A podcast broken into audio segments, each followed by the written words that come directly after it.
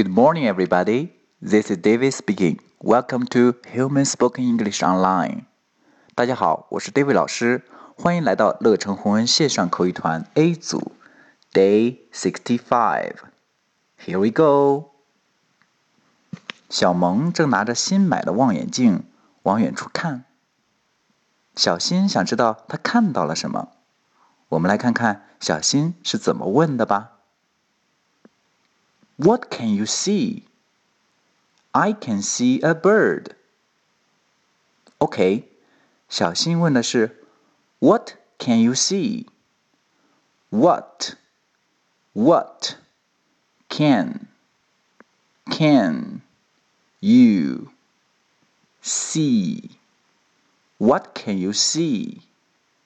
What can you see? OK，小萌回答的是 I can see a bird. I can see blah blah. 我能看见什么东西？我们还可以说 I can see a monkey. 我能看见一只猴子。I can see a snail. 我能看见一只蜗牛。OK，完整再来一遍。What can you see? I can see a bird. 好，今天的句子非常简单。 你收到了吗？That's all for today. See you next time.